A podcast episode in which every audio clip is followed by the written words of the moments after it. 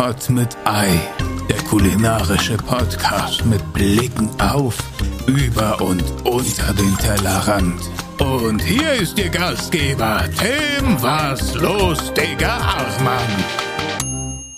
Dann ist das jetzt hier gerade der Startschuss für Chris Nanus neuen Podcast, nämlich in einer kleinen Technikbude. Es geht um Software, um Hardware, um alles, was die Technikfreaks da draußen begeistert. Genau. Was hast du uns heute mitgebracht? Ich habe einen USB-Hub heute mitgebracht und äh, da wollte ich einfach mal erklären, wie das so funktioniert. Weil ich einfach, also was viele Leute ja oft haben, das Problem, die haben MacBook, die coolen Leute haben MacBook und es ist einfach wichtig, dass man da verschiedenste Geräte dran anschließen kann. Und heute erkläre ich mal, wie das funktioniert. Ein USB-Hub äh, kann man sich quasi so vorstellen wie so einen kleinen extra äh, Adapter fürs MacBook, an dem man ganz viele USB-Geräte anschließen Das kann. ist sehr interessant. Ja, freue ich mich. Tim, Tim ist dein Podcast. Herzlichen Glückwunsch erstmal zu deinem, weißt du schon, wie er heißt? Ich habe mir sowas überlegt, vielleicht wie Brot und Ei. Wirklich? Haut es rein oder haut es noch nicht rein? Nee, das ist, also, pass auf, ich habe mir auch was überlegt. Guck mal, wir hatten ja schon ein paar, ich habe über, oh Mann, es ist so schwierig, weil, guck mal, weil Brot ja. mit Ei ist mein aktueller Name überall. Ja. Aber wenn wir quasi sagen, und ich, das ist ja so ein bisschen das Ziel davon, dass wir sagen, ähm, ich möchte das nicht alleine machen, ich Ja. will immer wieder neue Gäste dabei haben. Und dann ist natürlich die Frage, Tim und wer? Und dann bist du natürlich bei Brot und. Ha? Ah, okay. Ja, sehr gut. Ja, aber ich weiß noch nicht so genau, ob es in die richtige Richtung geht oder nicht. Also pass auf, ich habe mir vor, also vielleicht Broadcast. Ich glaube, es ist irreführend. Ja. Ich habe in meinem Leben, glaube ich, zwei Brote gebacken Ja. und war nie wirklich begeistert. Hä, aber warum heißt du Brot mit Ei? Das ist so ein Sechsding. Erzähl. Nee, kann ich jetzt nicht machen. Erzähl doch mal ganz viele Zuhörer. Hä? Jetzt ist auch egal. Also pass auf. Also ich habe immer ein Morgenritual. Ne? Also ich gehe duschen und danach gibt's Frühstück und dann wird äh, immer ein Ei gekocht und Kaffee aufgestellt und ein bisschen Brot aufgebacken und äh, wenn die Eier ready sind, dann gehe ich rüber und weck meine Freundin. Ja. Habe das Ei mir schon gepellt. Und dann pelle ich mir das Ei und dann kaue ich das in meinem Mund, bis nur noch das Dotter da ist. Ne? Und wenn sie dann wach ist, dann begrüßen wir uns mit einem Kuss und lassen dann eigentlich, wie sie in so einem Tanz, das Eigelb von Zunge zu Zunge rüber tanzen. Ah. Und je nachdem, in welche Backentasche es jetzt als warmflüssige Masse abläuft, der hat für den Tag gewonnen, das ist dann sein Tag. Aha. Deswegen Brot und Ei, weil das Brot ist dann auch schon ready. Ja, okay. Das macht, gut, das macht Sinn. Also Broadcast, Pot mit Ei. Pot mit Ei. Ja. Ähm, wegen Podcast. Ich- Ja. Äh, Ich war Antenne, kurz bei Klo. Antenne Ammann. ich habe mir gedacht, wenn du und ich einen Podcast zusammen machen, heißt der iPod Nano. Ja. Auch nicht schlecht. äh, Brot-Sekko-Laune. Gott. Ohrbrot. Aha. Öhrchenbrötchen. Ja. Äh, Desert Eagle. Superman. Amus LOL. Darf ich ganz kurz einhaken? Ja? Desert Eagle. Ja. Gibt es da eine Verbindung oder ist es einfach, weil du Waffenfetischist bist? Ja, genau, Waffenfetischist, weil es einfach ein äh, knallharter ähm, Nachtisch-Podcast wird. Äh, Superman, weil du mal, Achso, ich hab's jetzt erst verstanden. Ich dachte, ich war bei Counter-Strike. Entschuldigung. ja, Superman ist natürlich, weil du hast mal Suppe gemacht. das ist richtig. Ähm, Amus LOL, Ja. Herdplatte, Radio Roulade. Die Dinge sind richtig gut. Ja, klar. äh, dann äh, Tim, erotische Geständnisse eines YouTube-Kurs. Auch nicht schlecht. Auch nicht schlecht. Ähm, Simsalat Tim, Ja. Eibergsalat, Stulli Hoeneß, timpodcast24.de oder Ja. Tim Perverse Privat. Au- Moment, Moment, Moment. Dieses Perverso, das scheint mir irgendwie hinterher zu fliegen. Das, das müssen wir irgendwie wieder loswerden. Ich hätte noch überlegt, ähm, weil ich immer aufgezogen worden bin in der Schule, äh, ich weiß nicht, von wem war der Track? Was los, dicker Armann? Ja, das ist Jesus. In der Schule? Was vor drei Jahren noch in der Schule? Ja, ich habe das sehr oft gemacht und sehr lange. in meinem, Hä, fünf, warte mal, das stimmt jetzt aber mein nicht. Ne? fünftes Jahr in der zehnten Klasse war recht lang.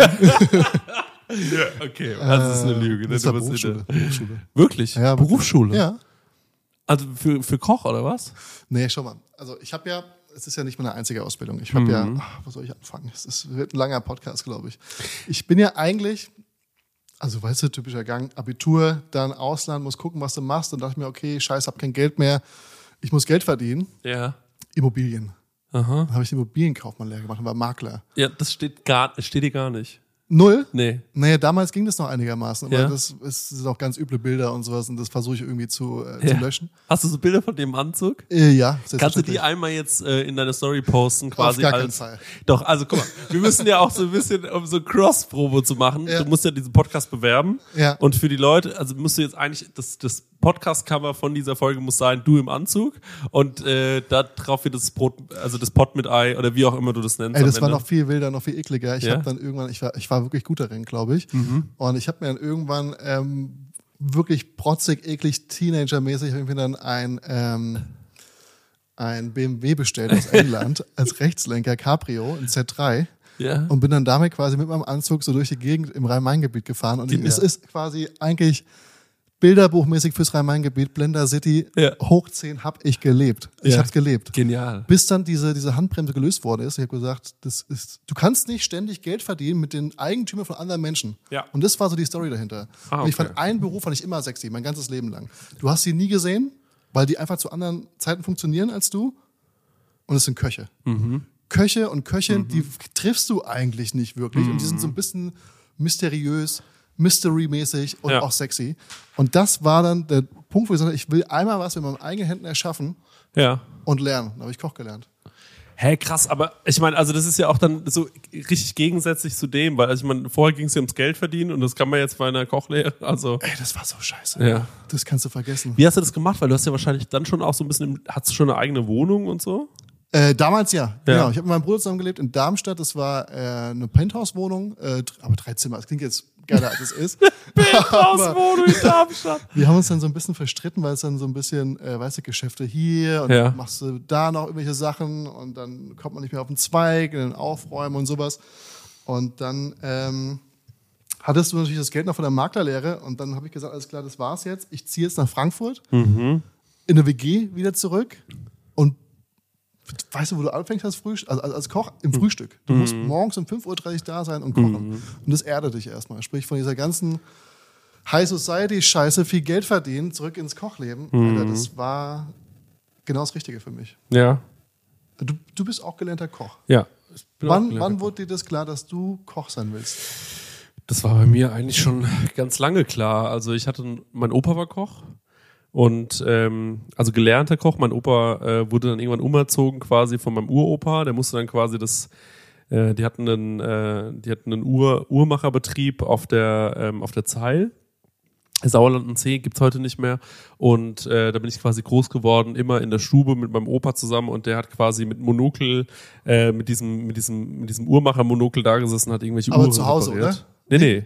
Auf der Zeil. Ja, auf der Zeil. Und dann habe ich, ähm, der hat halt immer an Weihnachten gekocht für die ganze Familie. Und mein äh, Opa ist so ein bisschen leicht cholerisch veranlagt und äh, die ganze Ka äh, Familie hat es mir immer verziehen, weil er so fantastisch gekocht hat. Deswegen das ist ja irgendwie ein toller Status, den der Mann hat. Ähm, und dann hat er immer aufgetischt, da waren immer alle so an Heiligabend, oh toll, Winfried, toll, Winfried. Das ist das Geile am Kochberuf. Du Ja. kannst innerhalb von kurzer Zeit kannst du Ja. Erfolgsgefühle einheimsen. Ja. Sprich, okay, dieses erste Essen wird nichts, ist versalzen, whatever, aber sobald was stimmt, Ja. hast du sofort diese, diese Resonanz von wegen, Ja. wow, Ja, genau. das schmeckt. Und das ist direkt Glücksgefühle. Das sind einfach Glücksgefühle. Mega geil. Du kannst dich super schnell befriedigen damit. 100 Prozent. Und äh, Opa hat dann aufgetischt und ich war ähm, äh, schwer beeindruckt und habe mir gedacht, das will ich auch. Und dann habe ich mit sechs Jahren beschlossen, Koch zu werden. Also es war, es war überhaupt keine Mit Sex. mit sechs Jahren. Ich wusste sofort, ich will das genau so machen wie mein Opa.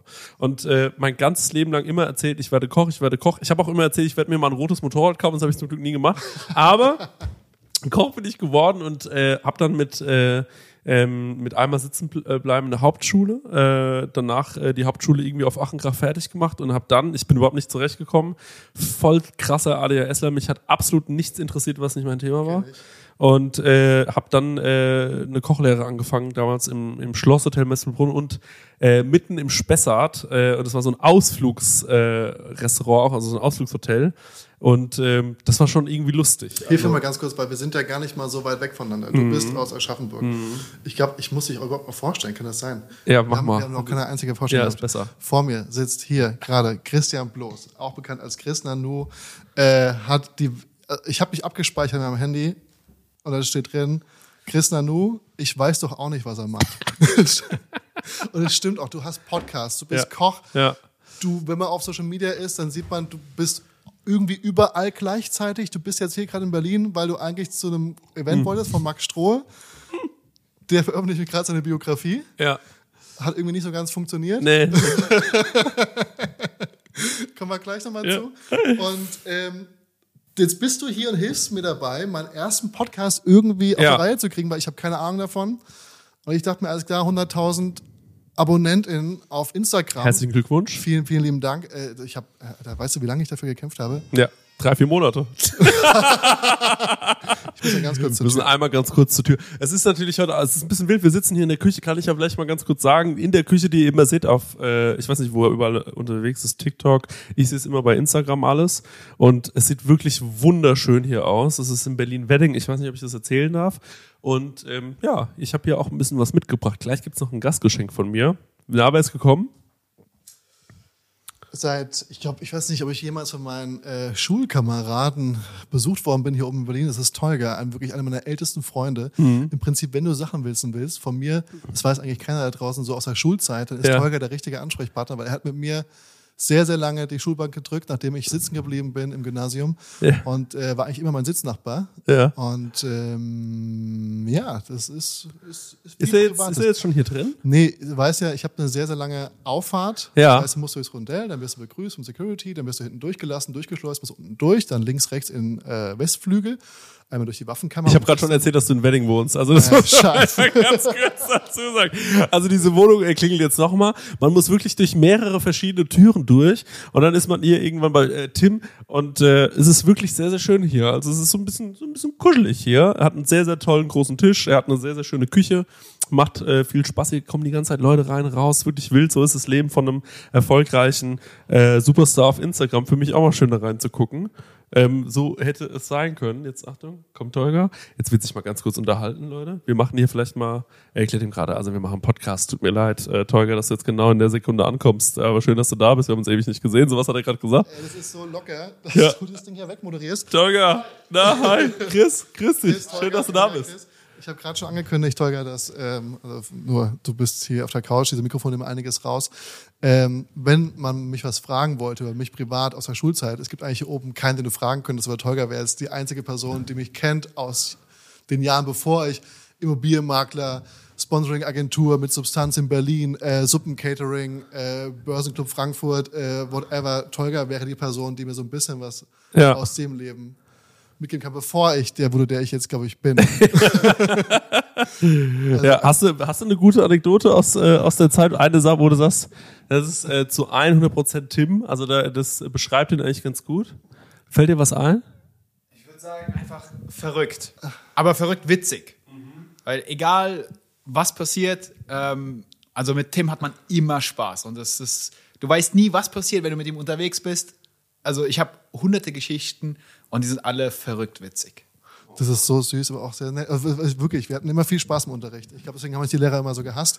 Das Ja. ist eine Hassliebe, glaube ich. Ne? Ich glaube, die waren alle nicht richtig geil auf uns. Aber so ohne uns konnten sie auch nicht, weil sonst wäre es langweilig gewesen. Tim, äh, ich habe ganz kurz, bevor wir weitermachen, äh, auch ein Geschenk dabei. Das ist witzig, weil ich habe auch ein Geschenk für dich dabei. Ja. Ganz einfach aus dem Gedanke, ich denke mir, als Gast Ja. bringt man ein Geschenk mit. Richtig. Das habe ich nicht vorbereitet, weil du warst eigentlich hier wegen Max Stroh, dem Ja. Event. Ja. Und das mit dem Podcast hier ist eigentlich unvorbereitet gewesen. Und bevor du mir jetzt nichts mitbringst, bringe ich dir was mit, Ja. dass die Nächsten wissen, es wird das mitgebracht. Okay. Sehr Willst gut. willst du wer, wer will anfangen? Darf ich anfangen? Ja, sehr- Moment, dass du mir es gibst oder dass du es auspackst? Ich gebe dir jetzt was. Okay, gerne. Also, ähm, äh, ich will aber daran auch teilhaben und äh, wir dürfen alle daran teilhaben, weil es genug für alle da. Ähm, ich habe äh, ich hab so eine eine der wenigen Traditionen, wenn ich in Berlin bin, ich weiß auch nicht, warum das so bei mir ist, aber ähm, ich gehe immer ins KDW. Und kauf immer, eine Currywurst. Immer in die oberste Etage. Ja. Und da gibt's eine Sache, die finde ich ganz besonders lecker. Die Bullabes. Nee, und die esse ich hier jedes Mal. Ich glaube, da ist eine Suppe drin. und, äh, und äh, die esse ich hier jedes Mal und ich finde es ein bisschen spießig, aber ich finde es auch ein bisschen schön, weil es ist wirklich Tradition und jedes Mal, wenn ich an Berlin denke, denke ich daran und dann habe ich mir gedacht, ich nehme dir das mit, das ist ein schönes Geschenk und deswegen bitteschön, äh, du kannst es gerne aufteilen, wir können das, ich habe mir gedacht, es wäre vielleicht was Lustiges, wenn wir auch gemeinsam jetzt hier auch noch was verköstigen könnten. Selbstverständlich. Äh, in diesem Podcast, das lieben die Leute besonders, äh, in wenn man den- hier einfach mal was isst. in dem kulinarischen Podcast, Ja. der ein bisschen Technik-Ecke beinhaltet. Ja, Pass genau. auf. Es ist natürlich so, dass ähm, wir sind hier im Wedding, nimmt man auch den roten Wedding. Wir haben hier sehr wenig, Ja. aber uns geht's gut, weil wir haben Glück und wir haben uns. Es ist Familie hier. Wir verstehen einander nicht. Ich glaube, ich bin der Einzige, der hier oben Deutsch spricht. Aber ähm, es ist folgendermaßen: KDW ist hier kein Begriff. Ja. Das ist wirklich. Also ich glaube, das ist das edelste Produkt, was jemals auf meinem Tisch lag. ich pack mal aus. Ja, das Ähm, ist äh, passend auch zu deinem Hund. ist eine Also das ist Verpackung. natürlich, das ist ja heute ein Geburtstag, den wir hier feiern, weil es ist ja der erste Geburtstag quasi ähm, von, ich weiß nicht, wie es angefangen Ist das eine Zitronentat? Ja. Nein. Ja. Weißt du, was das, weißt du, was eine Zitronentat für mich bedeutet? Nein, Wirklich nicht? nein, ich weiß nicht, aber ich liebe Zitronentat und ja. Wow. Ich habe mit Zitronentat, Ja. habe ich 2020 eine Backshow gewonnen. Nein! Ja, weil Zitronentat ist mein Meisterstück in der Patisserie. Das ist ja genial. Ja, es ist wirklich genial. Als ob du es wisst. Nee, Ach ja, ich wusste es wirklich nicht. Nee, ich liebe einfach nur Zitronentat. Wow. Also man sieht hier wirklich eine wunderschöne, äh, mit Baiserhaube verzierte äh, Ja. Zitronentat, die abgeflemmt worden ist. Äh, Ja. Man kennt es meistens so kleine Wellen oben drauf und dann mit, mit dem Flemmer oben drüber. Und dann geben die, die Spitzen der Wellen leicht bräunliche ähm, Kanten Mhm. und, und drunter eine wahrscheinlich wunder, wundervolle Zitronentat. Ich schneide die jetzt an, oder? Ja, du schneidest sie jetzt an. Willst du sofort ein Stück Das haben? ist dann, ja, klar, gern. Teil, teil, teil euch aus. Es ist quasi dein äh, Geburtstagsgeschenk, weil heute ist ja der Geburts, die Geburtsstunde dieses Podcasts. Da gibt's noch keinen richtigen Namen, aber es ist auf jeden Fall mal die erste Folge. Vielen Dank. Und du hast eine Backshow damit gewonnen. Also war das eine Backshow im Fernsehen eigentlich? Naja, ähm, also pass auf. Diese Ja. Also ich, es war ja Corona. Ja. Ich hatte ein Suppencatering Ja. Und die Geschichte ist die, dass ähm, es, die Monate liefen nicht mehr so gut. Und dann wurde ich gefragt, ob ich Lust habe, an der Backshow teilzunehmen. Und diese Backshow, das war die erste Ausgabe davon auf Vox.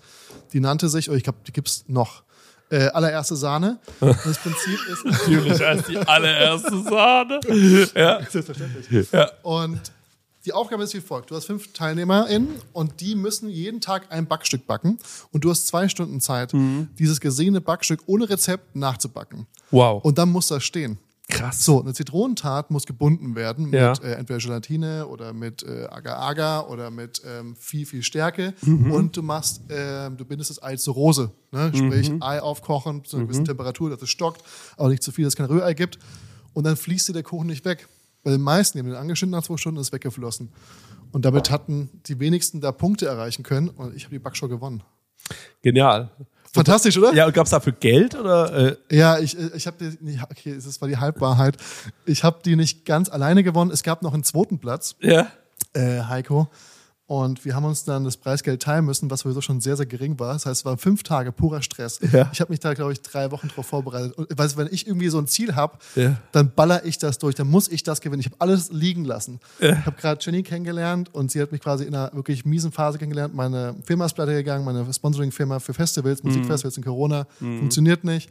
Ich habe ein Suppencatering hochgezogen mit zwei, drei Angestellten und dann habe ich ähm, quasi noch den Backshow nebenbei gemacht. Ich war so gestresst, ich, ich war dünn wie noch nie zuvor in meinem Leben. Ich habe wirklich nichts mehr gewogen. Ja. Und äh, dann, ich wollte aber gewinnen. Ich wollte unbedingt gewinnen. Und ich hasse Backen. Ich hasse es so sehr. Ich hasse es so sehr. Aber ich dachte mir, wenn ich es lernen will, dann ähm, muss ich es mir einfach aufzwingen. Ja. Und jetzt habe ich die Frage vergessen, aber ich habe dann äh, Ja, wie das viel Geld. Preisgeld teilen Ja. müssen, Ja. genau. Und es waren 1000 Euro, glaube ich. Genial. Ja, das ist äh, Genial. Und hast du, ähm, äh, also jetzt, äh, genau, schneid erstmal an, aber jetzt musst du natürlich gleich, also Leute hören ja so einen Podcast von jemandem wie dir in der Hoffnung, auch ein Rezept äh, mitzubekommen. Du kannst ja jetzt so grob erklären, vielleicht gleich mal, wie man das denn so macht, weil ich wüsste es nicht. Ich kann äh, überhaupt nicht gut backen. Und ich habe einmal mich an so einer Tat versucht und ähm, äh, da bin ich äh, grandios dran gescheitert, mach vier Stücke den, ne? Das sind schon mehr Stücke als vier, oder? ich zähle hier vier Leute. Und ähm, ja, also ich, ich kann's ich kann's überhaupt nicht. Also ich wüsste nicht, wie man das auch nur ansatzweise macht. Ich weiß natürlich, wie man, äh, nee, ich, ich wüsste es nicht. Ich kann ich kann's dir gar nicht sagen. Ist es ein Mürbteig außenrum? Muss man den blind backen und dann macht man diese Creme und äh, ja, leg's einfach da rein. Alles gut. Pass auf, ich glaube, das ist nicht das richtige Rezept, um das im Podcast zu erklären. Ich kann es kurz umreißen, aber ich habe Mhm. äh, ein Rezept, glaube ich, online auf meinem YouTube-Kanal irgendwann mal hochgeladen, meine ich. Oder ich habe es wieder offline gestellt, weil es alles zu cringig war. Mhm. Ähm, du machst ein Pate Sucré, das ist so eine Art Tartboden mit viel Zucker drin und äh, Butter und vermengst das Ganze. Kannst aber auch eigentlich jeden Boden nehmen, den du willst. Ne? Obendrauf kommt dann ähm, Ei, Zitronensaft und viel Zucker. Das Ganze, du lässt quasi Zucker mit viel Zitronensaft aufkochen. Und wenn das Ganze einmal kocht und der Zucker sich gelöst hat, dann packst du die Eigelb rein. Jede Menge Eigelb. Und dann stellst du die Hitze runter. In, das, in, diesen, äh, in dieses heiße Exakt. Läuterzucker. Äh, äh, Hitze sofort ja. runter Ja. und dann immer weiter vermengen, dann wird es fest, so ein bisschen wie ein Pudding. Ah, ne? okay. Dann löst du Gelatine da drin, Ja. lässt das Ganze abfüllen in die Tartform, Ja. erkalten, nicht mehr backen, erkalten, dann zieht es an. Mhm. Das Rezept, äh, Tolga hat gerade rausgesucht, gibt's auf YouTube. Gibt's auf YouTube? Ja, ja, ist noch online. Können wir das in irgendwelchen Shownotes verlinken? Ja, kannst du machen, ja. Sehr gut. Krass. ich habe hab so viel Prosecco-Laune. Ich muss übrigens mal ganz kurz sagen, ähm, Christian hat, Ja. korrigiere mich, wenn ich falsch bin, Ja. du hattest drei Podcasts. Ja. Einmal Kau und Schluck, Ja. einmal im Autokino Richtig? und einmal meinen heißgeliebten Podcast Prosecco Laune Richtig. mit Marek und mit äh, Stengers Daniel. Und ähm, ich glaube, ich habe hier heute genau den richtigen an meiner Seite, um meinen ersten Podcast zu eröffnen. Wirklich, das ist wunderschön, dich dabei zu haben. Vielen Dank für die Tat. Ich äh, würde sagen, Jeden Tag eine gute Tat, sage ich immer. wow. ja, freut mich auch hier zu sein. Und ähm, ein Stück, jeder für euch? ja. Ja? Ja, oder? Also so eine Zitronentat, da, äh, sagt Ich man weiß ne? genau, wenn ich jetzt irgendwann mal bei euch zu Gast bin oder bei dir in Aschaffenburg, Ja. dann kriegst du eine selbstgemachte Zitronentat. Ja, genial. ne? Weil Okay, ich cool. glaub, das könnte ja unser Ritual werden jetzt. Dass wir jedes Mal, wenn wir uns sehen, essen wir so eine Tat. Wow. Du machst, du machst schon Sport gerade, ne? oder? Also Du willst alles über den Haupt. Ja, ich mache ganz viel Sport, ja, klar. Auf jeden Fall. Mann, das finde ich aber genial. Genau das ist die Stimmung eigentlich, die man braucht für so einen Podcast von dir, dass du einfach auch die ganze Zeit noch irgendwelche Teller rauskramst und so. Nee, ich glaube wirklich, das ist genau das, was die Leute hören wollen. Doch. Ich habe auch gar keinen Tortenheber. Ist doch egal. Hier so eine Gummi. Wie nennst du das? Wie hast du gelernt? Was hast du gelernt? Es davon? ist für mich ein Gummischlesinger. komm, komm. Also ich habe hier gerade so ein Gerät in meiner Hand, das Ja. hat einen Griff und oben hat es quasi ein Gummi. Äh, Ja. Trapez, ich weiß nicht, was das für eine geometrische Form ist. Mhm. Ähm, und es hat eigentlich einen ganz einschlägigen Namen, aber wenn man es benutzt, in der Gastro ganz normal, hat nichts Sexuelles. Mhm. Nee. Das heißt eigentlich Gummifotze. Ja. Oh, der Gummifoot. Genau. Ja. Bin ich jetzt schon gebannt von Spotify oder? Also ab jetzt ist es kein Podcast mehr, äh, äh, also ab jetzt hast du dieses explicit äh, Lyrics äh, Zeichen. Quasi für OnlyFans nur noch. Genau, also es kann jetzt nicht mehr jeder einfach so reinhören, glaube ich. Also Kinder dürfen diesen Podcast zum Beispiel jetzt nicht mehr hören. Ist das wirklich so? Nee, aber es ist halt irgendwie nochmal extra gekennzeichnet mit so einem roten E oder so. Nein. Ja, doch, das hast du direkt jetzt in der ersten Folge verkackt. Das heißt, dieser ganze Podcast ist nicht mehr werbetauglich, äh, doch, werbetauglich ist er schon noch. aber halt für Eis.de. Ja, genau, so ungefähr. Eis.de, übrigens, heute kommt zur Werbung. Seid noch ist er werbefrei, der Podcast. Müssen wir mal äh, schauen, ist ob das so richtig. bleibt. Ja, okay, also du, du willst jetzt, willst du jetzt regelmäßig podcasten oder was ist eigentlich die Mission? Du hast jetzt einfach mal angefangen, ne? Ja, also ich, also ich habe von vielen Leuten gesagt bekommen, dass sie mich unbedingt äh, hören wollen, mehr von meiner Stimme haben wollen, tatsächlich. Und äh, ich bin unfassbar großer Podcast-Liebhaber. Ich höre wirklich viel Podcast. Und ich glaube, ich glaube, dass ich bin ja gleich bekannt geworden durch ein paar Videos auf TikTok und Instagram und ähm, jetzt habe ich mal zum ersten Mal ein Video veröffentlicht, was 15 Minuten auf YouTube hochgeladen worden ist, was noch eins meiner ersten Videos war und die Leute haben es geliebt, weil die quasi oder auch längere Videos jetzt auf YouTube hochkommen, wo ich quasi auch ein bisschen zeige, wie ich bin, weil ich nicht quasi schnell schneide, also quasi mich als Person sehen. Und ich glaube, dass viele das bis jetzt noch vermissen, weil die sehen die Person immer nur für 30 bis eine Minute, äh, 30 Sekunden bis eine Minute. Und ich glaube, dass so ein bisschen das Zwischenmenschlich verloren geht. Und ähm, ich finde es geil, dass hier, weil das hier ist jetzt, das ist ja, du bist jetzt gerade in meiner Wohnung hier im Wedding, die ist ja groß, Einfahrt, Butler, Security, haben wir schon gesagt. Am Arsch, Wedding ist einer der schlimmsten Viertel, also wirklich, zieht nicht in den Wedding, ich sag's wie es ist. Aber die Wohnung ist schön, ich habe mir diese Küche mit einem guten Freund hier reingebaut, äh, die ihr kennt. Okay, ich habe weniger gebaut, der Freund hat mehr gebaut als ich. Aber es ist nach meinen Plänen, ja, so ein bisschen nach meinen Plänen. Und äh, ich bin jetzt mit meiner Freundin zusammengezogen und diese Küche hier mit der Wohnung, da ist quasi noch ein Schlafzimmer dabei und ein Schnittraum, soll jetzt zur Verfügung gestellt werden. Nämlich kulinarischen, angehauchten Menschen, wo ich dich absolut aussehe. Du bist Koch, du liebst gutes Essen und ich möchte hier einen Space schaffen, in dem Menschen vorbeikommen, mit mir gemeinsam kochen oder auch alleine kochen. Vielleicht planen die irgendwas, die können hier übernachten, die können theoretisch auch schneiden da drüben. Und das soll einfach für diese Menschen zur Verfügung gestellt werden, die vielleicht jetzt nicht eine große Küche haben, die jetzt vielleicht nicht irgendwie die Möglichkeit haben, mit Gästen zusammen zu kochen oder auch die Möglichkeit haben wollen, mit mir zusammen zu kochen. Und dafür ist es da. Und ich glaube, dass dieser Podcast hier einfach noch, einfach noch ein Level dazu ist, dass das Ganze ein bisschen rund macht. Ja, und jetzt würde ich sagen, probieren wir mal die Tat. Jetzt probieren wir die Tat. also ich finde, die sieht schon mal sehr, sehr gut aus. Das muss man einfach mal sagen. Dankeschön. Absolut, sehr, sehr. Das Baiser könnte für mich noch ein bisschen ähm, Knuspriger sein? knuspriger sein. Es kann aber sein, dass ich die Verpackung, oder meinst du, es war vorher schon Nee, es war vorher schon so. Weil du hast jetzt quasi nur Crunch im Boden, ne? Ja, genau. So, probieren wir mal. Und diese Tat aus dem KDW, die holst du dir jedes Mal? Eigentlich hole ich mir immer diese Mini-Tartlets, ähm, aber das ist einfach die große Form davon. Ist gut. Die Ist sogar ziemlich gut. Ich wollte gerade sagen, ich, ich habe mich schon darauf vorbereitet zu sagen, jetzt musst du meine probieren. Die ist ähm, eigentlich exakt genauso. Aber was ich nicht daran, also dieser Baiser obendrauf ist halt natürlich nochmal zusätzliche Süße. Sprich, du hast in dieser Masse sehr, sehr viel Zucker. Ja. Und obendrauf setzt du Eiweiß mit Zucker, der nicht mal knusprig ist. Gut, was mache ich? Ich streue braunen Zucker drauf und flambiere den. Sprich, du hast immer diesen Knack oben drauf, wie bei einer Creme Brûlée. Das heißt, du knackst oben durch und dann knackst du unten nochmal durch und hast in der Mitte diesen weichen, wie so ein Sandwich. Weißt du, wie es Und bei dir gar kein Baiser? Kein Baiser. Weil es ist zu hart. Das ist, also, es ist, also jetzt aber nicht ich von der halt Viskosität, sowas. sondern es ist halt Ja. einfach süß. Ja, genau. Aber ich mag das so irgendwie. Ich bin ein großer Baiser-Fan, deswegen liebe ich auch diese, liebe ich ja meine Zitronentat hier so aus dem KDW. Ist sehr, sehr gut. Ist die nicht hell? Die ist wirklich gut. Weißt du, von wem ich Zitronentat gelernt habe? In meiner letzten Station in Frankfurt bei André Rickert. Und das ist das Tolle an Ja. uns beiden. Ja. Wir haben so viele Verbindungen, Ja. wären uns schon so oft im Leben begegnet, Ja. sind es aber nicht.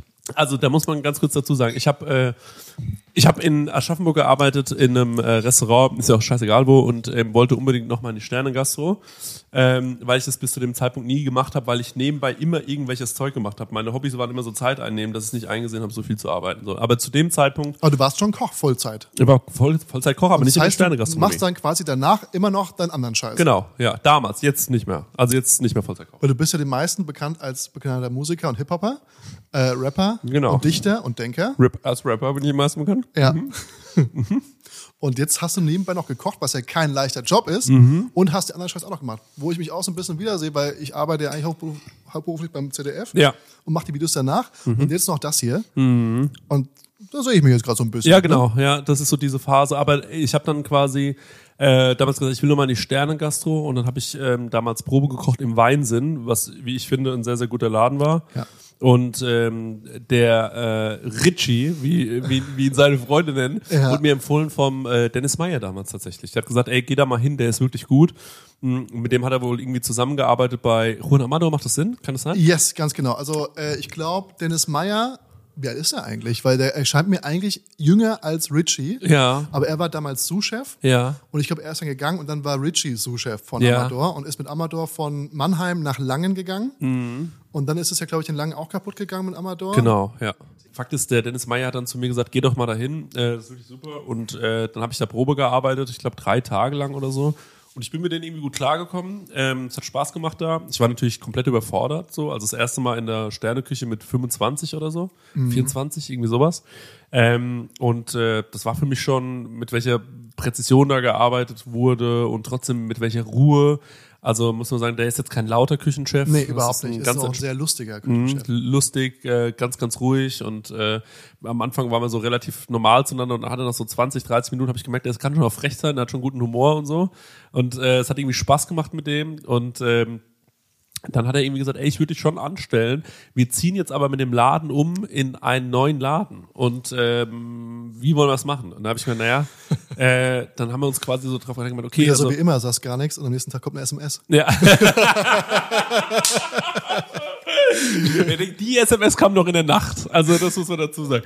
Aber äh, dann, ähm, äh, dann muss man, also André hatte dann gemeint, äh, ja, wir würden dich gerne einstellen und dann ist das aber der Umzug vom Laden hat sich irgendwie ewig gezogen und jetzt weiß ich selbst nicht, wie es weiterging, weil er war doch dann im neuen Weinsinn, also in dem Nagelneuen im Bahnhofsviertel gar nicht mehr der Küchenchef, oder? Äh, nee, das, also es ist ja quasi, es war ja nicht sein Laden, sprich, das gehört ja immer irgendwelchen Leuten, die Geld haben, Geld reinpumpen und dann irgendwie auch Geld rausziehen wollen. Mhm. Das ist ein verschwistertes äh, Konzept aus dem Gustav, auch ein Stern von Mhm. Joachim Busch. Exakt. Ja.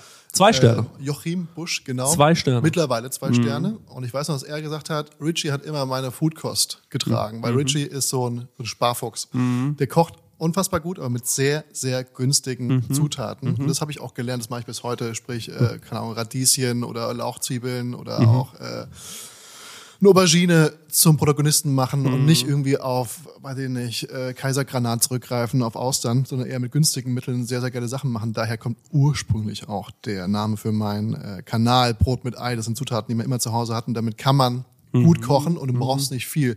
Egg Benedict beispielsweise ist eine meiner absolut lieb, liebsten äh, Eierspeisen. Wo bestes Egg Benedict in Berlin? Jetzt muss ich direkt einmal reinkrätschen. Boah, ist so schwer, weil jeder, viele machen immer so, so einen Schaum drauf mit der Easy-Flasche und das mag ich gar nicht. Ja. Handgeschlagen, das schmeckt schon mal anders. Ja. Ähm, anders gut vor allem, aber ich finde das Bois Vivant, ein rein vegeta vegan-vegetarisches Restaurant Ja. in Schöneberg, das ist absolut mein Vorreiter gerade. Und ähm, letztens war ich bei Frühstück 3000, die hatten, glaube ich, gar keins. Nee, Doch, die haben eins. Haben die eins? Die haben eins und die haben auch noch mal das Egg Benedict mit extra Kaviar. Ja, die hauen immer so auf die Scheiße, ne? Ja, Ja, ja, genau. die übertreiben so vielleicht mit Trüffel oben Ja, drauf genau. Mhm. oder Kirsche. Ja. War lecker. Habe ich da gar nicht gegessen, aber Ja. was anderes. Was hast du gegessen? Irgendwas mit Trüffel. Gab es ein Omelette oder was mit Trüffel? Mm, Das kann sein. Okay. Die haben mir die Fresse weggetrüffelt. Also es war nur Trüffel für Ja. drei Stunden Ja, danach, was ja. geil ist. Aber vielleicht will man einfach auch mal einen Toast haben. Oder ein Croissant. Weißt du, wie ich meine? Ich wusste es vorher nicht, was die anbieten. Ja. Bin gegangen, weil alle sagen Frühstück 3000, Frühstück 3000. Also die Chicken Waffles dort finde ich grandios. Magst du sowas? Ja. Hab letztens zum ersten Mal gegessen im Dahlmeier Café und jemand meinte, du musst diese Chicken Mhm. Wo ist das Dahlmeier Café? Äh, das ist in Mitte, Nähe Kronenstraße, Nähe Ah, Friedrichstraße. okay. Ähm, und die er meinte, isst bitte diese, dieses Chicken Waffle Ding. Mhm. Und ich war ein bisschen bevoll, weil es war 10 Uhr morgens und eigentlich bin ich kein Frühstücker. Und da Mhm. hast du jetzt einfach so ein halbes frittiertes Chicken da liegen zwischen der Waffel mit Ahornsirup drauf, ne? Oder ist der Ahornsirup und Butterzucker drauf? Ja, genau, da ist so eine ähm, Ahornsirup-Soße bei den meisten drauf, äh, die dann nochmal abschmecken mit manchmal so ein bisschen Chili und ähm, Limette und so. Ist schon geil. Das ist nur krank, ne? ja, ist Das schon ist wirklich nur krank. ist doll, aber ist schon auch, schon auch geil. Aber du hast sowieso so kranke Vorlieben. War nicht letztens irgendwas mit einer Eismaschine, die du äh, anbetest von McDonalds? Boah, ey, ich muss leider, da muss ich jetzt, also ah, jetzt kommen wir natürlich wieder von der, vom einen Thema aufs andere. Ähm, aber ja, es gibt, es gibt ein Eis von McDonalds, was ich wirklich sehr, sehr gerne esse, und zwar ist es der, ähm, der McFlurry, aber äh, als, als Grundlage Frozen Joghurt. Ja. Dann ähm, Erdbeersoße drauf und diese Katjes ähm, Streuselchen oben drüber. Aber ich- nicht die Fruchtgummis? Nee, sondern- nicht die Fruchtgummis, sondern es ist so Schokotrops sind das irgendwie. Und die sind wirklich sehr, sehr lecker. Jetzt habe ich aber allerdings diese Burger King Wallraff-Doku geschaut. Boah. Hast du auch gesehen? Der wird gelacht da hinten. Nee, ey, boah, muss ist krank sein. ekelhaft, wirklich. Das Ja. ist wirklich richtig, richtig eklig. Da ist aber auch so ein Koch dabei, der die ganze Zeit als Experte nochmal sagen soll, ob es wirklich eklig ist. Und er ist so, naja, also es geht ja gar nicht. Also wenn er mal, ähm, wenn einmal seine Kühlkette unterbrochen ist im Froster von minus 18 Grad, muss er alles sofort wegschmeißen. Da war ich so, Hals. das ist einfach nicht wahr.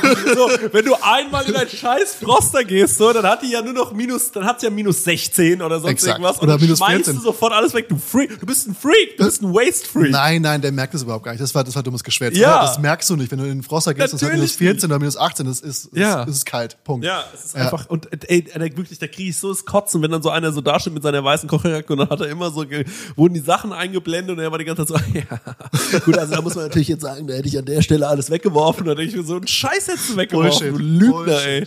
Wirklich. Das Einzige, wo ich einen Punkt gegeben habe, wo er gesagt hat, naja, also Mäuse sollten jetzt nicht in der Küche sein, da war ich so, fair. Außer die können kochen wie bei Ratatouille. Auch da muss ich kurz einhaken.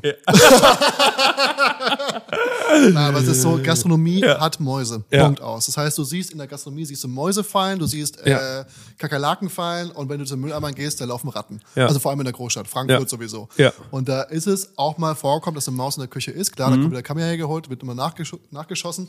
Aber im Grunde kannst du nichts dagegen machen, weil es ist ein Gastronomiebetrieb. Ja. Und da wird unfassbar viel Menge an Lebensmitteln durch, durchgewuppt, jeden Tag. Und da kannst du nichts gegen Ungeziefer machen. Du musst halt dagegen ankämpfen. Ja, aber genau das ist ja der Punkt, dass dann wenigstens ein Kammerjäger relativ oft kommt, dass er das checkt und so, dass man da Fallen aufstellt, um, immer wieder, um zu testen, äh, was da los ist. Aber halt, also ich meine, bei Burger King da wirklich, die sind komplett am Arsch, die Leute. Aber sagen wir mal ehrlich, das haben wir alle gewusst, oder?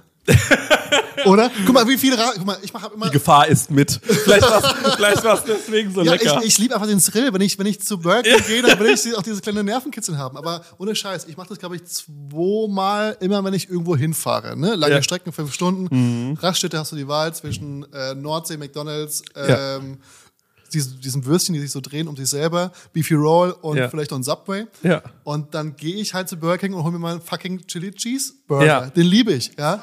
Subway? Subway. Subway ist auf jeden Ja, es ist wirklich. Es Am ist Arsch ist es frisch. Die- Egal, jede Raststätte, ist egal, welcher Laden drin ist. Darauf wollte ich eigentlich hinaus. Guckt euch diese Raststätten von außen und von innen mal genauer an. Ja. Das kann nicht funktionieren. Ja. Guckt, wenn da mal so ein Team reingeht, ist doch klar, dass sie was finden. Was denkt ihr denn? Ja, ja, Logo. ja. Naja, also, aber wie kommt eine Ratte in eine Raststätte? Die, die habe ich nicht gesehen. Ja, achso, okay.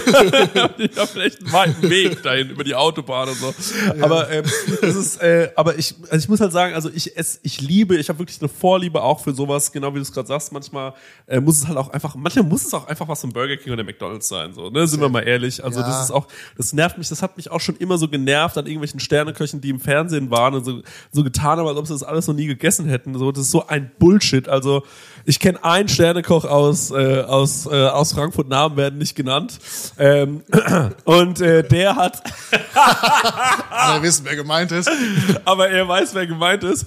Und äh, da sind wir auch, also äh, da sind wir auch, da haben wir zugemacht abends und dann sind wir in, äh, dann sind wir zu Burger King gegangen. Ja, das und passiert. Das, es ist völlig normal, weil wo willst du hingehen, wenn abends um äh, halb zwölf zu ist? Das passiert, aber es passiert nicht in Berlin tatsächlich. Äh, wir haben hier das Glück, dass hier auch Burgerketten existieren und McDonalds und Burger King recht wenig Chance hat. Ah ja. Ich bin ein ähm, Verfechter für die, pardon, für Ja. die Kette äh, Burgermeister. Burgermeister ist mein absoluter Lieblingsburger Mhm. und ich sag dir auch warum. Die Leute haben irgendwann angefangen, Burger immer höher zu stapeln. Das heißt, da gibt's dann, weiß ich nicht, wie heißt die, fette Kuh, die lacht, die Bulle, der Ja. hier melkt, äh, Peter Lustig und Pan und was weiß ich was. Und die denken, sie müssten da 100.000 Zutaten draufschmeißen. Und dieser ganze Begriff von Fast Food, da wo es herkommt, ne? also Ja. Burger ist ja so ein Ur, Ur, Ur Fast Food von dem, wie man es im Namen kennt. Klar, Sushi ist viel älter und auch Fast Food. Aber Burger muss erschwinglich sein für alle. Ja. Jeder muss sich das leisten können. Sprich, ein Burger bei 12 Euro macht in meinem Verständnis schon keinen Sinn mehr. Danach muss ein Burger auch transportabel und mobil zu essen sein. Im Auto. In, Im Auto Ja. oder auch zu Fuß. Hast Ja. was in der linken Hand, hast was in der rechten Hand, nämlich den Burger. Ja. Und dann musst du das Ding essen können. Wenn du aber jetzt hier so ein, äh, weiß ich nicht, drei Brote, fünf verschiedene Salate mit irgendeinem handgepflückten Vogelmeere-Scheiß drauf hast, dann ist es für mich kein Burger mehr, sondern es ist Quatsch. Das hat für mich nichts mit Burger zu tun. Und das ist Burgermeister, geht wieder so einen Schritt zurück. Die machen einen richtig geilen Burger mit Liebe. Also wirklich, da merkst du, da ist wirklich das durchdacht, selbstgestanzte Pommes. Die Brötchen werden in Butter gewälzt. Ne? Also sprich vorher Brioche schön in Butter, dann angebraten, eigene Brötchen, die da gemacht werden, ähm, in der Bäckerei von Burgermeister. Die Zusammenstellungen sind nicht abgefahren, die sind einfach geil. Du hast geschmorte Zwiebeln, hast einen Käse, du hast Jalapenos, du hast ein Burgerfleisch, was genau ausreicht im Mund, nicht zu viel von irgendwas. Und das ist für mich ein perfekter Burger für vier bis acht Euro maximal, wenn du wirklich viel drauflegst. Ne? Und das ist perfekt. Was muss auf dem Burger äh, drauf und was findest du total overhyped, was auf jedem Burger drauf ist? Ich mache mal einen Anfang. Ich will nämlich direkt vorschießen mit Salat muss nicht drauf. Finde ich schwierig.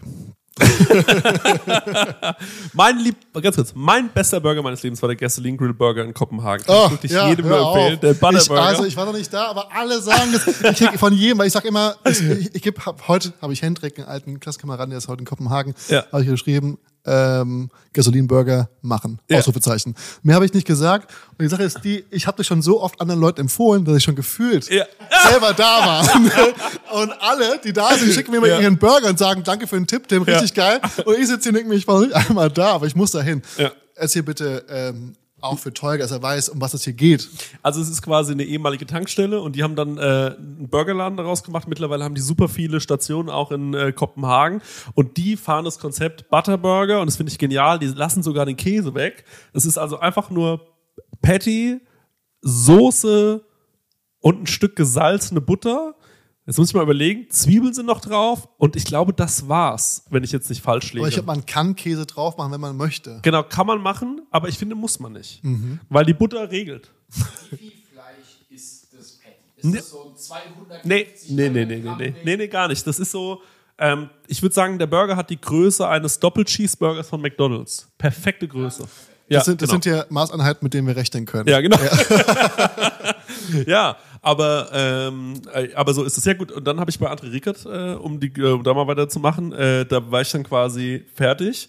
Ähm, nach meinem Probearbeiten, dann ist es ja irgendwie umgegangen. Lass, lass uns ganz kurz noch, was ich sagen würde, Ja? äh, was auf dem Burger drauf muss und was nicht, Das, um das ist, noch das ist wirklich, das, das merkst Ich- du, das ist mein ich ADS. weiß.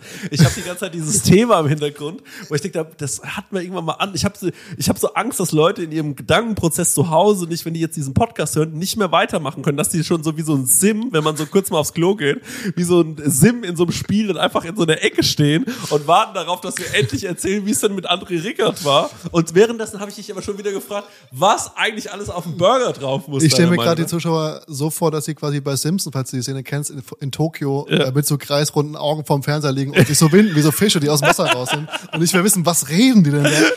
Nee, aber um zum Thema Burger zurückzukommen, was muss drauf, was nicht. Also ich bin, ich bin immer Verfechter von Klassikern. Sprich, auch eine Lasagne, wo irgendwie Spinat drin ist, kannst du mich jagen mit. Ich will Ja. die Klassiker haben. Ja. Sprich, du, ich lieb's mit Fleisch, also geiles, geiles Brioche, logischerweise. Am besten in Butter angebacken, dann kommt äh, Fleisch drauf, aber nicht zu viel Fleisch. Ja, sehr gut. Und auch nicht rare. Ein Ja. Burger Ja, wird ja, nicht, ja, Das ist so wichtig. Dankeschön, dass du das sagst. Ja, ich sag ja. das schon seit Jahren. Und alle gucken mich immer an. Und dann vor allem, was mich am meisten nervt, ist, dass man in diesen Burgerläden dann so angeschaut wird, als hätte man keine Ahnung. Und ich denke mir, nein, ihr habt keine Ahnung. Fickt euch, nein, fickt du nicht!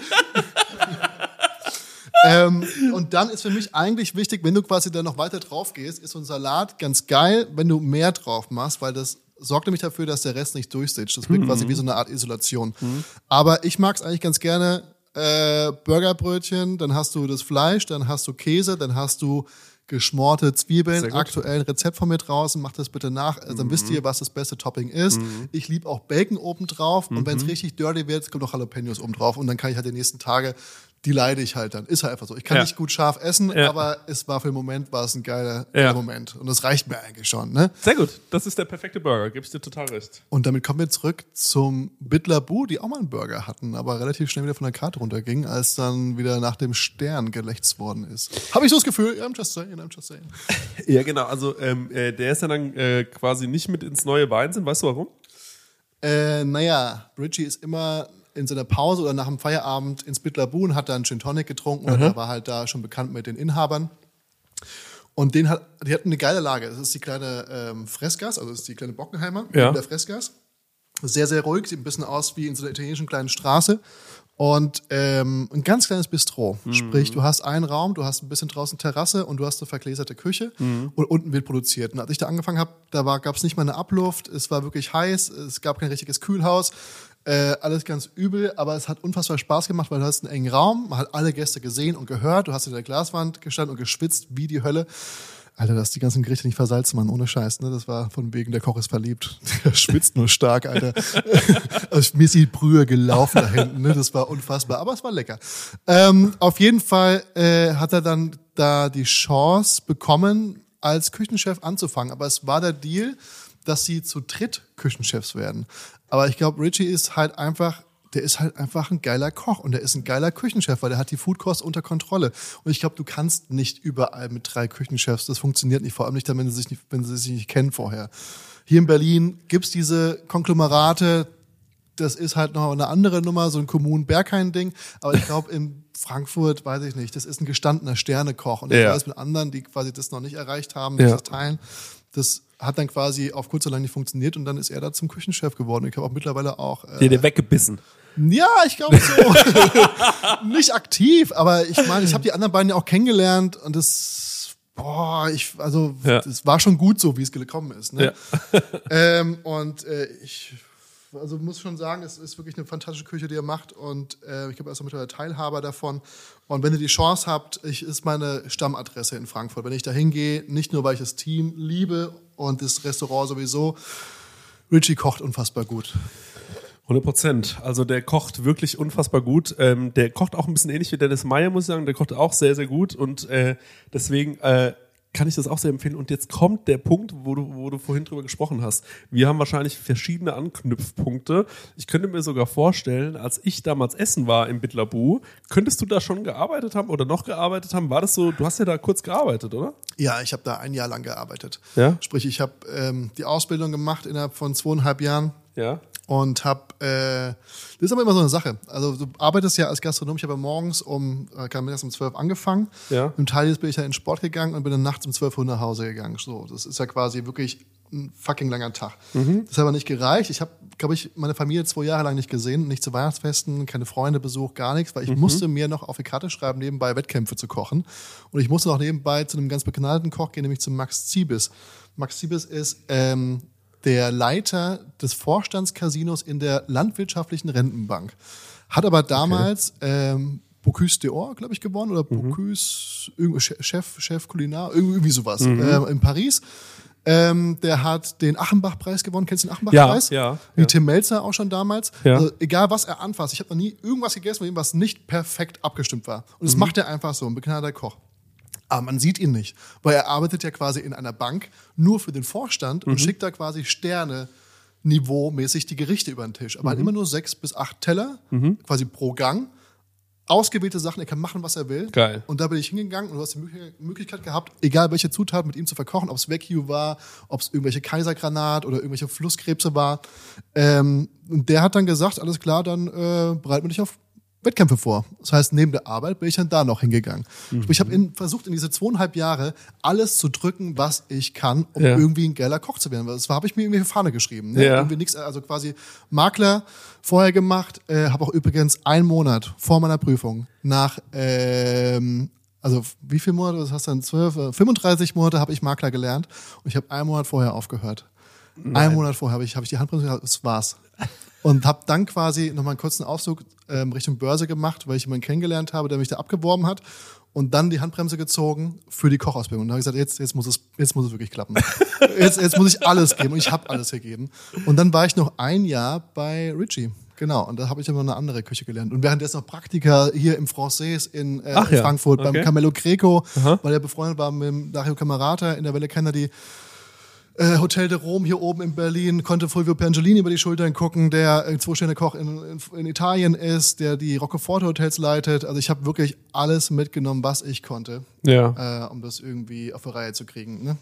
Reingestopft. Also im Prinzip, diese ganze Zeit, die da irgendwie dazwischen war, ist kurz, aber komplett bis zum Bersten gefüllt. Und dann war ich da ein Jahr.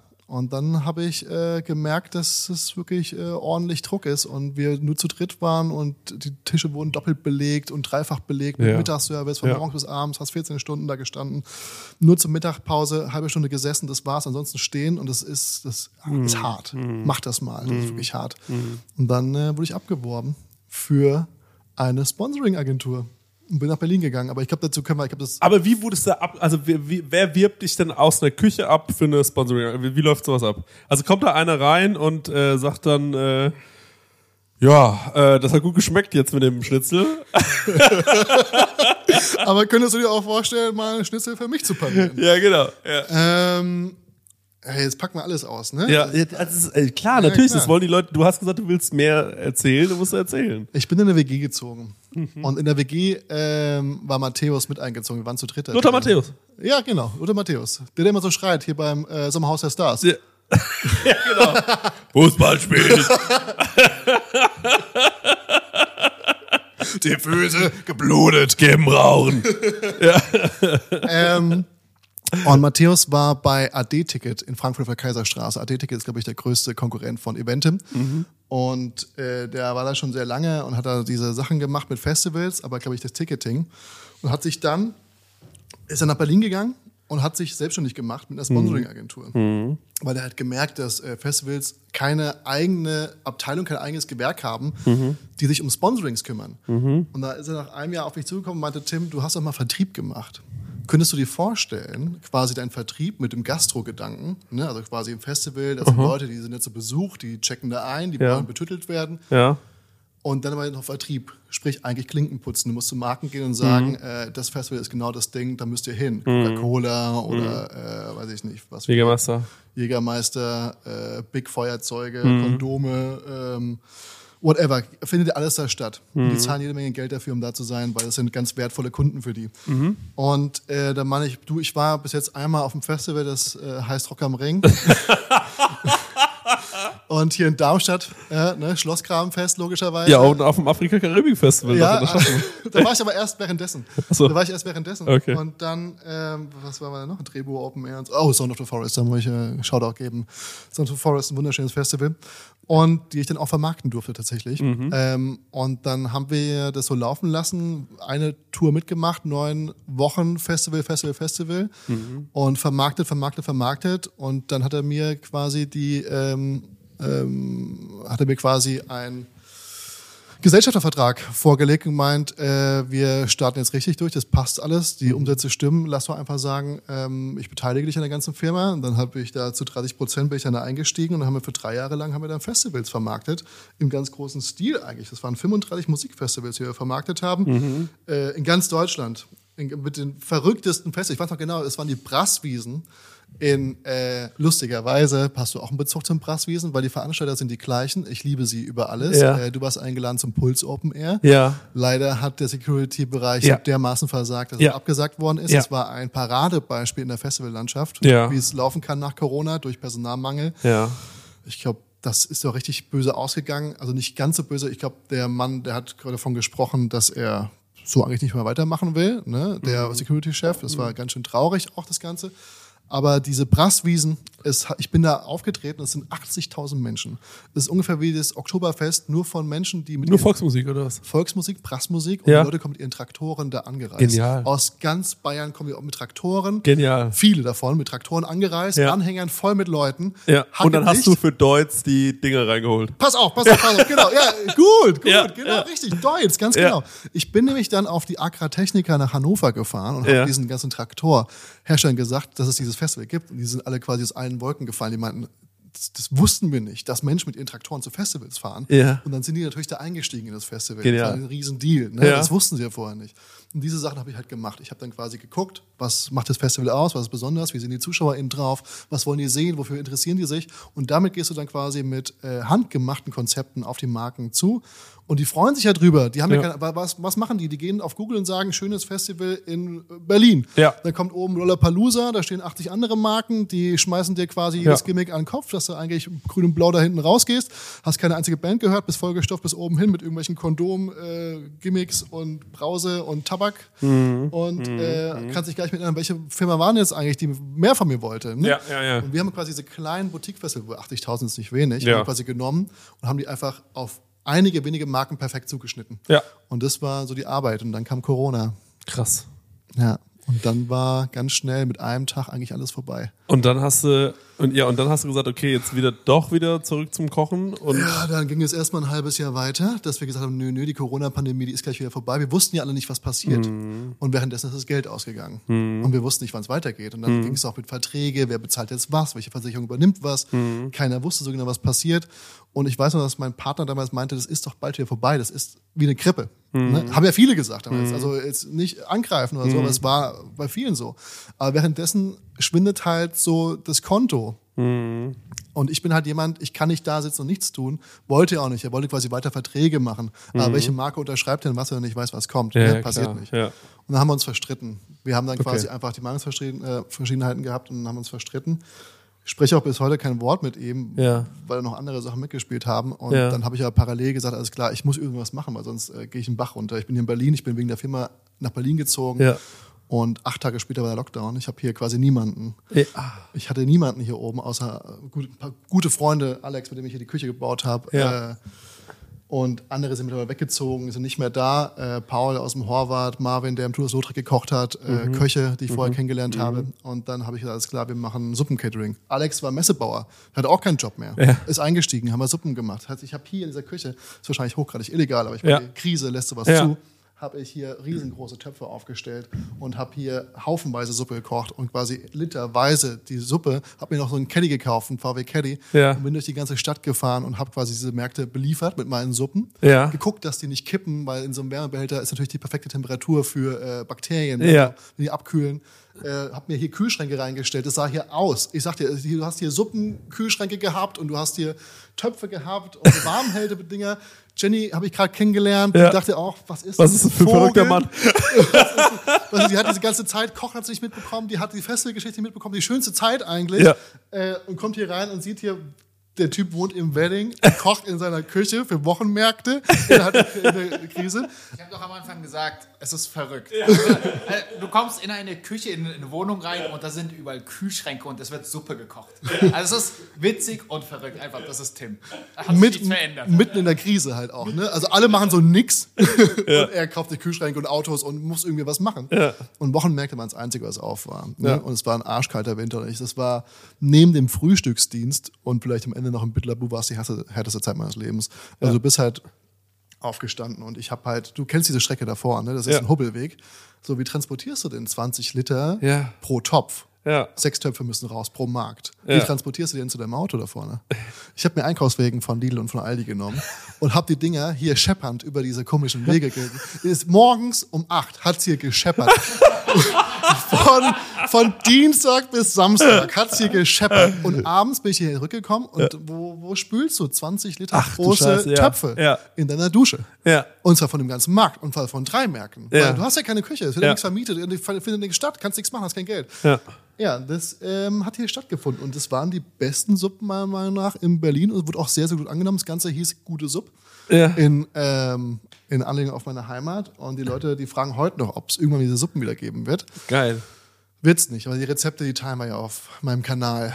Und dann, ah, dann kommt wieder die Brücke. Ja. Ein äh, guter Freund, wir hatten ein französisches Festival. Da waren die Leute aus München und aus Berlin, das war so die kleine Schwester vom Garbage. Kennst du das Garbage Festival? Hm, Nee. die Leute, die es kennen, die wissen Bescheid. und es hieß Monticule. Und ähm, ein mittlerweile sehr, sehr guter Freund von mir, Max, den habe ich kennengelernt, weil ich war in der Produktion und konnte es auch da nicht lassen und war quasi gleichzeitig noch im Restaurant. Ich habe das Restaurant dort geführt mit mm, Kumpel Malte und Alex und ich habe die Produktion mitgemacht, also Assistenz vom, vom Max. Ähm, quasi erst Produktion und abends dann nochmal in die Dings. Und währenddessen ist dieses Festival gelaufen, ne? sieben Tage lang in Frankreich, bei Bordeaux, äh, auf dem großen Berg, mit einem Fluss drumherum, ne? mit einer Frischwasserquelle, die immer kalt rausgesprudelt ist und die Leute so dermaßen drüber, dass sie nicht wussten, wo vorne und hinten ist. so wirklich, also es war äh, crazy. Ich weiß nicht, ich kam irgendwann auf einen Tanzfloor und es stand einfach ein Esel auf diesem scheiß Tanzfloor. Und ich gucke nach links und jemand wird die Haare geschnitten. Also da sitzt Okay, einer und der okay. wird Haar geschnitten, rechts ist ein Esel und äh, was war, also wusste nicht, was ist das hier für, für, für, für, für eine Geschichte. Naja, aber ähm, ich habe erst danach gemerkt, dass Max kommt, äh, ist in Mainz, Ja. weil er ist beim ZDF. Ja. Und äh, hab den geschrieben und dann haben wir zusammen gekocht und so, weil er ist nach Berlin gezogen und haben uns in Mainz nie getroffen, aber in Berlin dann umso mehr. Im KDW, hier, wo dein Kuchen herkommt, haben wir Ja. uns getroffen. Und haben uns so angefreundet und dann hat er auch gewusst, ich habe Marketingkonzepte gemacht, ne? also für Musikfestivals. Und Vertrieb kann also auch sprechen oder kann auch äh, telefonieren. Und dann wollte er eigentlich einsteigen in meinen Suppenstand, weil ich wollte ein Restaurant eröffnen und so und das ein bisschen größer machen mit mehr Angestellten. Und es ist am Ende gescheitert, weil der äh, Besitzer dieses Ladens, der hat so widerliche Verträge gemacht, dass ich einen Rechtsanwalt drüber gucken hab lassen. Und der meinte, mach das auf gar keinen Fall. Wenn du, Okay. äh, bitte mach das einfach nicht. und das habe ich dann Max gesagt, dann meinte er, gut, komm, wir lassen das einfach und du arbeitest jetzt für mich. Okay. Ja, und da habe ich überlegt, ob ich diese Freiheit wieder eintauschen will. Und habe dann ein paar Kolleginnen gefragt, die schon mit Max gearbeitet haben, die meinen, wenn du mit einem Chef arbeiten solltest, dann ist das Max. Und dann habe ich das gemacht und seitdem bin ich beim ZDF. Okay. Das war im Grunde meine gesamte Lebensgeschichte in, äh, in kurz. Ja, sehr Ja. gut. Und äh, das Wie ist war denn die Frage eigentlich Äh, nochmal? Ist ja auch egal, aber das ist perfektes Timing, denn äh, wir sind jetzt genau bei einer Stunde gleich.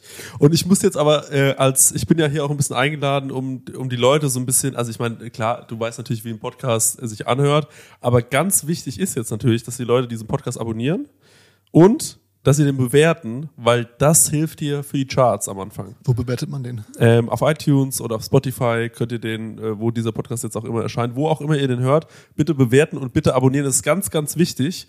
Und äh, natürlich teilen auf Instagram. Teilt es unbedingt natürlich auf Instagram, wenn ihr Bock habt auf mehr. Ähm, der Plan ist hier immer wieder wechselnde Gäste zu haben. Chris, wenn du öfter dabei sein willst, du bist immer herzlich willkommen bei Sehr mir. gerne. Du hast gehört, hier ist ein Schlafzimmer. Bleib doch gerne über Nacht. Danke, dass du dabei warst. Das bedeutet mir sehr, sehr viel. Gerne. Wie war es jetzt für dich, dein erster Podcast? Schön. Ja? Oder Leute? Und die Leute, und die Nee, Leute fangen wieder an, sich zu bewegen. Jetzt so, ah, okay, es ist vorbei. Es ist vorbei. Ist es vorbei? Oh Gott. Ja, herrlich. Ja, dann, äh, wie heißt der Podcast jetzt? Ist es jetzt schon klar?